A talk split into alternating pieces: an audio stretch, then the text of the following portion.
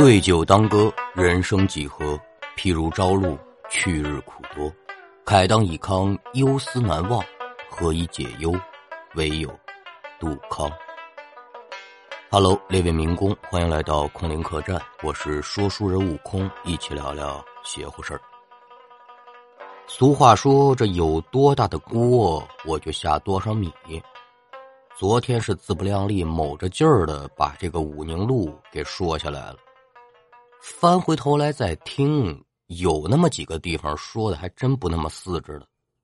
重新做了注解和前后文的批讲，您敢等我什么时候换口大锅？这把米我是得重新下一回不可，要不然我是绝不甘心呐。今天早晨起床，我就发现我这个嗓子呀不老得劲儿的。那为了保存革命火种呢，咱们稍微换个简单点的书来说啊，可有一节，书趟子不长，但故事绝对精彩。不精彩呀，也就不叫奇案了。要听书，您往一九七四年的香港九龙西部的旺角来看。这年的八月十六号中午十一点多钟。在旺角警署当值的老陈，叮铃铃，听到电话响了，接起电话一听，不得了，原来是有人报案，在自己辖区之内，旺角五十八号有一个叫做长城别墅的宾馆里面，发现了一具女尸。接到报案之后，老陈带队是火速赶往现场。到达现场，老陈就看到。房间的床上有一个人形的物体，被这个床单子裹着。走到妾前一看，老陈就发现这白色的床单子之上有不少的污垢，但是可不是血啊，也看不出来是什么东西。伸手慢慢的把这床单揭开一看，不得了，一个身材瘦弱、赤条条的女性尸体。但是啊，接下来这一幕让老陈和在场的所有人可就觉得有点头皮发麻、汗毛直竖了。这个女人的眉毛、眼皮、鼻子、上下嘴唇、耳朵、脸颊的脸皮两侧的乳头都被人拿利器给割走了，而且女人这一头长发也是被剪得个乱七八糟，已然就是面目全非。也看不清楚这个女人到底是长成什么样子。老陈他就不明白哈，哎呦喂，受这么多的伤，怎么一点血都没有啊？身上是一片片的白色。疑惑之下，法医自然会进入到尸检环节。尸检报告出来之后呢，法医说了。这名赤身裸体的女人年龄是三十岁左右，身高是一百七十公分，死亡时间是六七个小时左右，死因是被人勒住脖子，而且女人这个下体也被人给割走了。那之所以这个伤口不流血，法医也给出解释了，说一个人死了之后啊，心脏停止跳动，他就不供血了。血供不到皮肤的表皮，所以在死者死后一段时间再把他这个皮肤给割下来，血就不会流出来，所以就会呈现出一片片的白色。简单点说，就是切白肉。再一个，现场没有任何搏斗过的痕迹，非常的干净，既没有发现凶器，也没有发现可疑的指纹。而且死者被割下来的这些器官呢，在现场也没找到。老陈的经验是大的，他最开始就怀疑说，这凶手是不是作案之后把割下来的器官扔进马桶给冲走了呢？急急的唤来了一名水管工，说：“师傅，你把这马桶给我拆开，然后我还要检查这个管路。”但是啊，检查之后依旧是一无所获。老陈找来宾馆当天值班的服务员了解情况，说：“这屋到底住了个什么人呢？怎么个情况？还有印象没有啊？”这服务员就说了：“说他们好像是昨天晚上来的，大概就是一点多钟，一男一女，男的自己说是姓梁，肩宽背后，膀的腰圆，火燎的金刚烟熏的罗汉相仿，脸上长得也是火炭红。”奔了头，猴头、翘下巴、圆眼睛、狮子鼻、火盆口、大板牙，多少呢？还有点络腮胡子。您别看他长成这样，但是说话叫做彬彬有礼，三十岁挂零的年纪。这个女的可就差点意思了，非常的妖艳，浓妆艳抹，手里拿着烟，感觉就像是混迹风月场所的人。两个人住的就是五号房间。早晨六点多钟的时候呢，这个姓梁的男的就来柜台了，说我得上班去了，小兄弟，我麻烦你一事儿，我女朋友爱睡懒觉，你十一点的时候把她叫起来，你让她吃口饭。服务员自然是点头称是。这男人在离开的时候呢，手上拎着两个塑料袋塑料袋是满满当当，里面装的什么东西不知道。可是刚刚走出门外的时候，又突然回来了。跟服务员说：“你看我这记性，我把钱包忘宾馆了。”再次回到房间，十多分钟之后，这算是真真正正的离开了。说有书则长，无书则短，一晃着就来到了中午十一点多。早晚班的服务员就开始交接班，那值夜班这个服务员他就想起姓梁这个男人的嘱咐了，说叫他女朋友起床。来到房门之前。梆梆梆，女士，叫您起床的，没人应。梆梆梆，又没人应，连敲了好几遍，一遍的声音比一遍大，但是呢，里面就是没有任何的反应。这个服务员就觉得不大对劲儿啊，找领导情况说明，说我敲门的声音很大，里面是一点反应都没有，这是不是出什么事儿了？要不进去看看？领导思慕之下呢，带了几个女士服务员，拿着这个宾馆的万能钥匙，可就把这房间的门给打开了。打开之后，这可是了不得了！一看一具死尸在床上，马上也就报了警了。报警之后呢，警方根据服务员对于姓梁这个男子的长相和特征做了一个素描，就开始进行全程通缉。但是那个年月，这种方法呀，也不很有用的。大海捞针吧。那此案一出，香港地面也是传得沸沸扬扬，一时间也是众说纷纭，有说这个的，也有说那个的。各种专长长大的专家，那就有如雨后春笋一般，一片一片的往出冒啊！个个呢，都觉得自己是福尔摩斯。而就在案发的第二天，香港的快报。就收到了一封自称为“长城杀手黑野狼”写的匿名信，并且交到了主办此案的老陈的手上。看到信中的内容，老陈那叫一个恨得牙根直痒痒啊，恨麻了他了。这信里怎么说的呢？我一直觉得你们警察无能，我就想试试。没想到你们比我想的还无能！我在现场给你们留了那么多的线索，你们竟然抓不着我！一群废物，多嚣张！看到这封信之后，老陈顿时是火撞顶梁门，但是他也没别的办法呀，只能是加派人手对这个案子进行深入的调查。话说八月十七号，老陈是刚刚来到警署，他就接到了一个电话。老陈接起电话，没想到呢，这打电话来的也非是旁人，就是之前写匿名信的黑野狼。也没等老陈说话，黑野狼就犹豫开了枪：“哎，我对你们是真失望啊！你们去房间那个冷气机看看吧，那里有你们十二件想找的东西。废物！”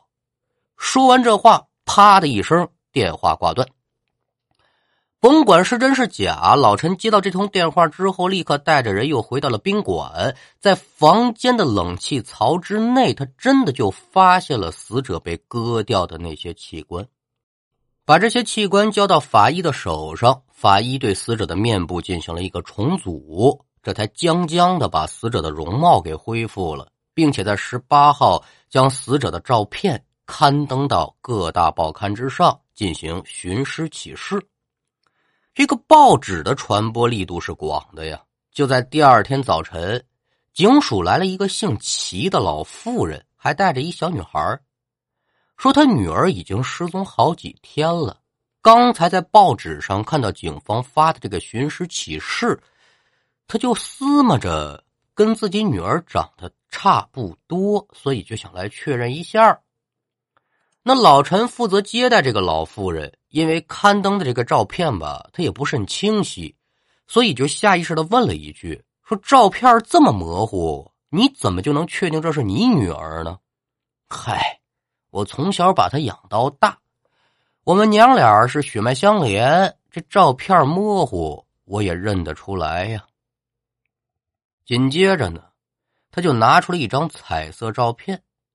老陈拿起这个照片，跟这个法医重组的这张照片两相一对比，还真就觉得照片跟死者有那么几分相似。于是呢，就安排这个老妇人辨认尸体。在辨认之后，没错，死者还真就是这位老妇人的女儿。根据老妇人的描述，死者名字叫刘富玲，今年三十四岁了。家里条件呢非常的差，刘富敏又是个头大的，他就担任了家里的生计。但是啊，这个女人有劣习，干嘛呢？耍钱。因为好赌没办法了，又得过日子，又得在牌桌上玩为了过活，只能是放下节操，叫做沦为妓女。七三年的时候呢，刘富敏在旺角上海街的一家美发店里面做一名发花您得问发花是什么呢？实际上，这个就是做头发的模特但是啊，就像现在有很多比较好的词汇，慢慢的呢都变成贬义了。这个发花在这个发廊里面也不是什么好词汇，就是提供色情服务的按摩女。给自己呢还取了个艺名叫宝地和金玲这俩都是他叫哪都行。干了一段时间之后，他又去了另外的一家美发厅上班。八月十四号晚上十一点之后，他在家里接了一个电话，就跟家里人说：“说我出去一趟。”紧接着就叫做踪迹不见了。听完刘富敏老母亲的这一番描述之后，老陈在心里可就琢磨了。很快啊，他就捋出来一条思路。您看看，办案的经验给自己日后的工作能提供多大的方便？美发厅的妓女都是在店里待着，等着顾客来找他上门服务的活一般他们是不接的。但是有一种情况除外。熟客，老陈就判断这犯罪嫌疑人是不是刘富敏的熟客呢？所以就在刘富敏的遗物当中，对这些客户的名片进行了一一的调查，最后啊就锁定了四名嫌疑人。这四个人当中有一个人叫梁兆平，服务员当初可就说了，有一男的绑得腰圆，也姓梁，和刘富敏一块来的宾馆。而且这个梁兆平他们家住的地方距离警察局还不远，所以就带着一个警员呢，就准备过去调查一下。人命关天，自然是越早行动越好。老陈他们是说动就动，一行人这是捋捋夯夯就来到了梁兆平家。梆梆梆一打门，门分左右从里面出来一个人，可有一劫，这人不是梁兆平，是一个六十多岁的老头老头说：“我是他叔叔梁兆平，早不在这儿住了，他住在深水埗芙蓉街二百八十六号九层。那按照流程呢，也是对老头做了一遍口供。正准备走的时候啊，老陈这眼就比较尖，打闪认真的空，他就发现了在房间里面的双层床上放着一个皮质的旅行箱子，他就问：‘哎，大爷呀？’”您这箱子不错呀，我们家也有个一样的。您这里面装的是什么呀？哈，呃，我不知道，这不是我的东西。哦，不是您的呀？那这东西是谁的呢？梁兆平的？呃，对，呃就是他的。哟，那得了，大爷，我们正找他呢。既然这是他的东西，您得打开，让我们看看。说到这儿，老头这脑袋摇的可就跟拨浪鼓一样了。哎呦，那可不行！再说了，我没钥匙啊。说这话的时候，老陈可就发现这老头子有点不大对劲儿，好像是刻意隐瞒什么了。老陈一看，我去你弟吧！让身后的警察是拦住了老头，几步是大跨步来到了床边，把皮箱拿下来，直接用手就把这皮箱子给撬开了。他发现这个箱子里面装的是梁兆平和刘富敏的身份证，还有两个人合照，还有刘富敏的衣服、鞋袜，还有一把疑似是用来割肉的刀子。老陈就正准备问这个老头说：“这怎么回事啊？”这电话里的铃声突然就响了，老陈瞬间就意识到了，这电话八成就是梁兆平打过来的。走到老头的切前，沉着声说：“快点接电话，不能说警察在这儿，不然的话可有你好瞧的。”老头听闻此言之后呢，也是点头如鸡奔碎米，哆哆嗦嗦的，可就把这电话给接起来了。呃呃，哎，啊啊，赵平啊，啊是是，我是叔叔啊，啊，嗨，你不用给我买呀，那你吃你吃你的，甭甭管。这正说着家常嗑呢，突然就大喊一声：“赵平，快点跑！警察来了！”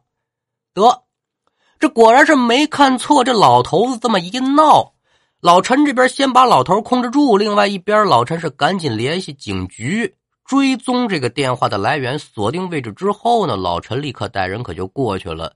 但是遗憾的是，梁兆平此时已经是逃之夭夭。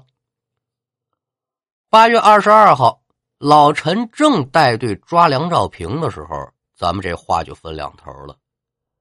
刘富敏该出殡了，在现场呢，除了刘富敏的十来个亲友之外呢，还来了一大帮子记者。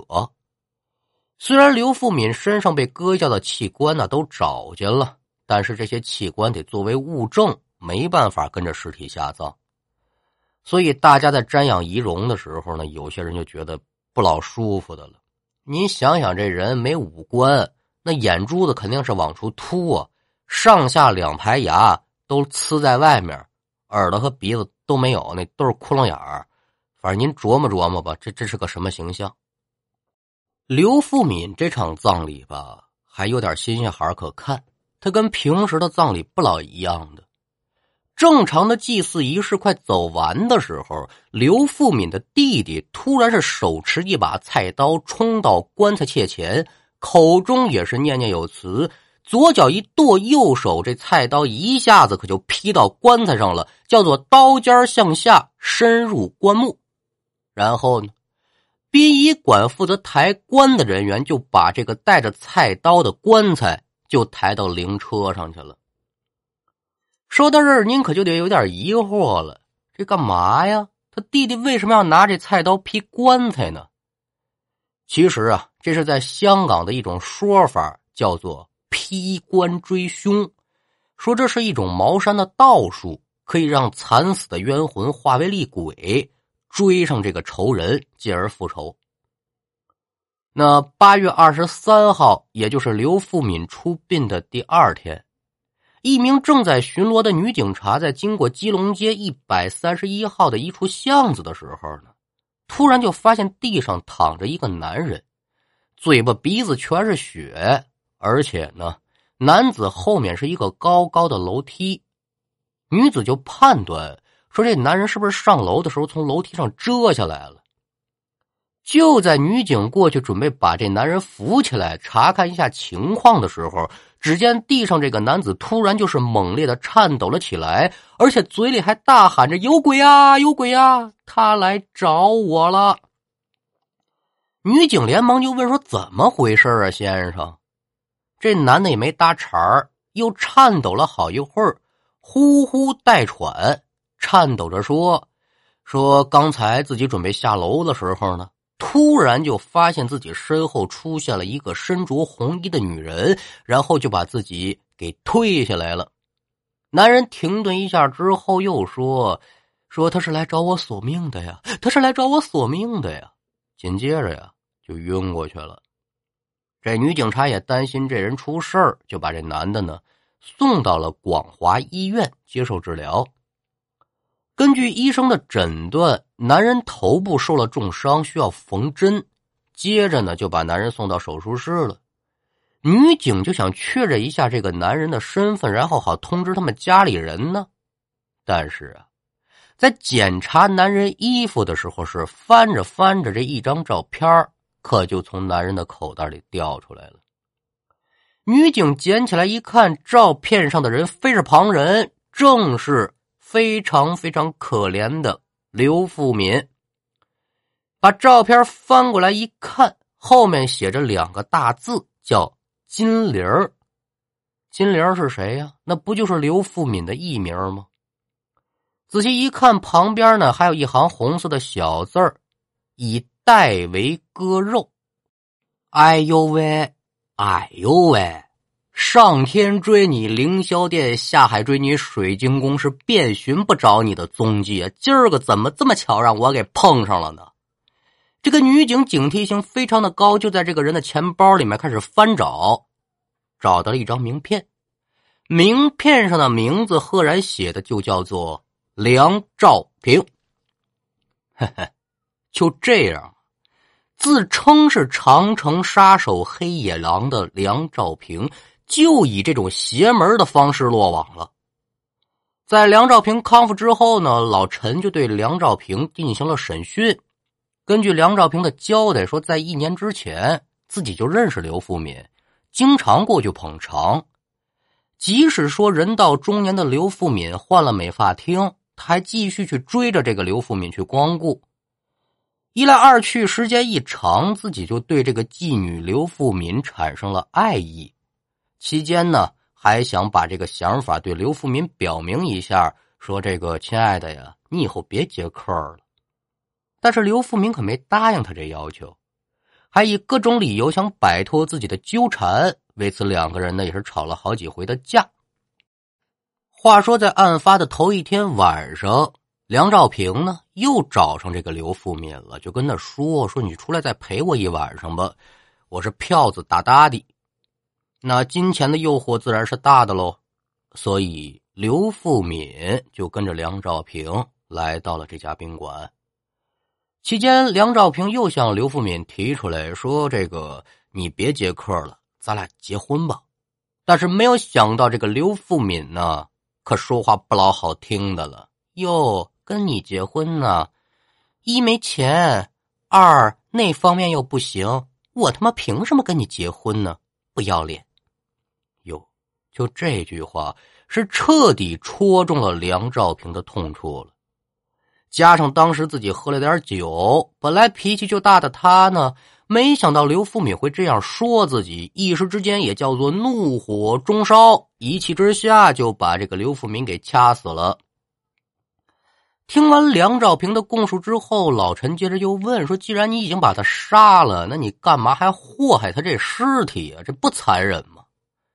梁兆平是嘿嘿一笑：“嘿嘿，这个简单，我恨他呀，我也不想让你们把他认出来。”那你所说的他来找你了是什么意思呀？梁兆平听闻此言，摸了摸自己缠着纱布的脑袋，这脸上可就挂了笑了，害怕呀！冤魂索命啊！当时他穿着一身红色的衣服来找我了，对我是穷追不舍，我拼命的跑，他就拼命的追。他他他他他等我跑到楼梯的时候，他他他就把我给推下去了。